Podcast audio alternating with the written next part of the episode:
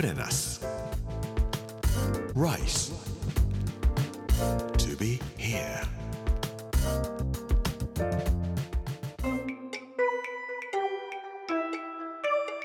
こんにちは作家の山口洋二です。この時間はプレナス Rise to be here というタイトルで毎回食を通して各地に伝わる日本の文化を紐解いていきます。今週は広島の巻。水曜日の今日はみんなで分けて食べておたふくというお話をしたいと思います。プレナス Rice to be here. Brought to you by プレナス銀座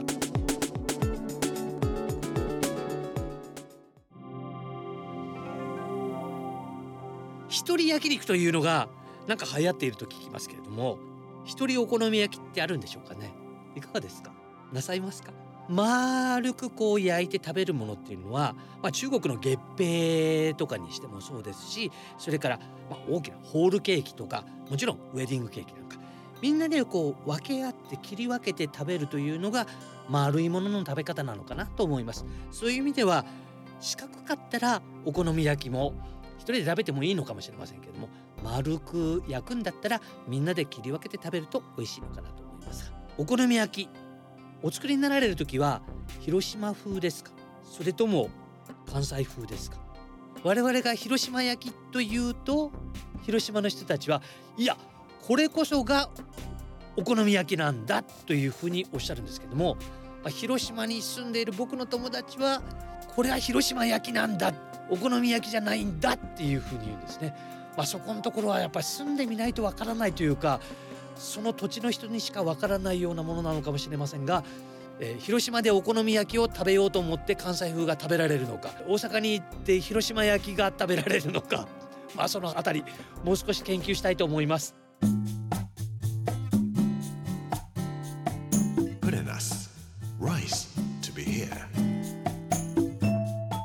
実は僕うちで昨日お好み焼きを作って食べましたけども関西風です2つフライパンを用意しておいて1つはちょっとデカ版を用意しておいて、えー一方で貝とかお肉とか全部混ぜ込んでそれでちっちゃな方のフライパンで焼いて蓋をしてある程度焼けて上の方の小麦もだいたい固まってきたかなっていうぐらいの時に大きな方のフライパンにひっくり返してバカッとこう入れてしまう。それでまた蓋をしてという感じで食べるんですけども広島焼きのお好み焼きはやっぱホットプレートとか鉄板とかがないとできないと思いますけれどもちょっとだけお話をしておきますね。まず薄いクレープのようなものを焼いておきますね。でその上にキャベツの千切り。で忘れていけないのは天かす。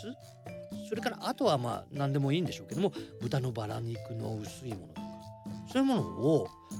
置いてパッとひっくり返して5分ぐらいじーっと置いとくんですよね。で横に焼きそばをこれもいじらないで何にもしないで置いときますですよ。それからもう一つ焼き頃になったなと思う時に生卵をぐるぐるっと溶いてでまた丸くやっておいてそしてその卵が焼けたなというところの上にキャベツが乗っかってるひっくり返ったもの。それをクレープになっているようなもの。そのまま卵の上にわっと置いて。これを全部をひっくり返して焼きそばの上に置いて。でそうすると卵の黄色いのが一番上になって。でそこに青のりをかけて。でソースをかけてというふうに、まあ、手間がかかるというわけではないですけどもこれじっとして触らないのが一番広島風よっていうふうに言われるんで僕みたいになんかせっかちで何かやっていないといけない人間には広島焼きっていうのは似合わないのかもしれませんけどもとにかくこう焼けたかなどこかなとか考えないでじーっと待っているっていうのが広島焼きの一番肝心要の焼き方なんだそうです。まあ、それにしても層になった感じでそれは綺麗だし美味しいなぁとは思いますけどね。ところで広島焼きには胡椒とか塩とか全く使わないっていうのが本来の広島焼きなんだそうです素材の味だけで美味しいものが作れるんだということなんですけれどもでもどうしてもつけたくなるのがおたふくソースですねまあ、どこにでも売っていますし買うことができますがこれ1950年戦後間もなくになってから出てきたんだそうです。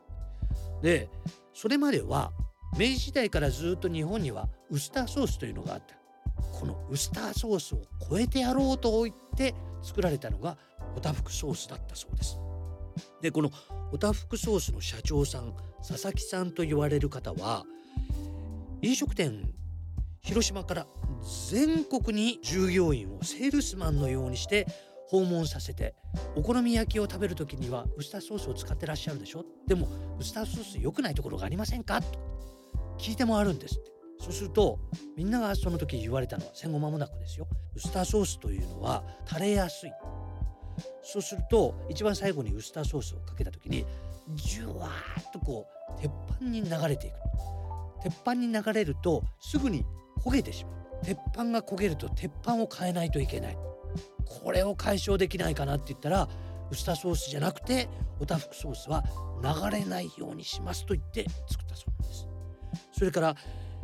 ケチャップとかマヨネーズとかをウスターソースに混ぜて自分が好みのような味を混ぜて作る人たちも多いと思うんですけどもそういうその皆さんの要望お醤油をもうちょっと入れてだしもちょっと効かせてでマヨネーズの味がちょっと強かったり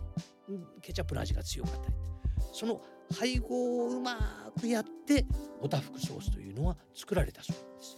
そうするとなんか理想としているお好み焼きの味というのがここでできるんだそうです。それが1970年代におたふくソースが全国にうわーっとこう広がっていくきっかけになったそうです。酸味を効かせた滑らかな味にというふうなことで広島風という言葉がこの時代1970年代ぐらいから使われるようになったそうなんです。今も広島の人たちはおたふくソースなしには広島焼きはできないよというふうに言われるそうです。Put in us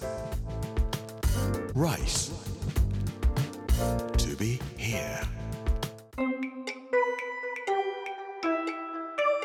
プレナス Rise to be here 水曜日の今日はみんなで分けて食べておたふくというお話をさせていただきました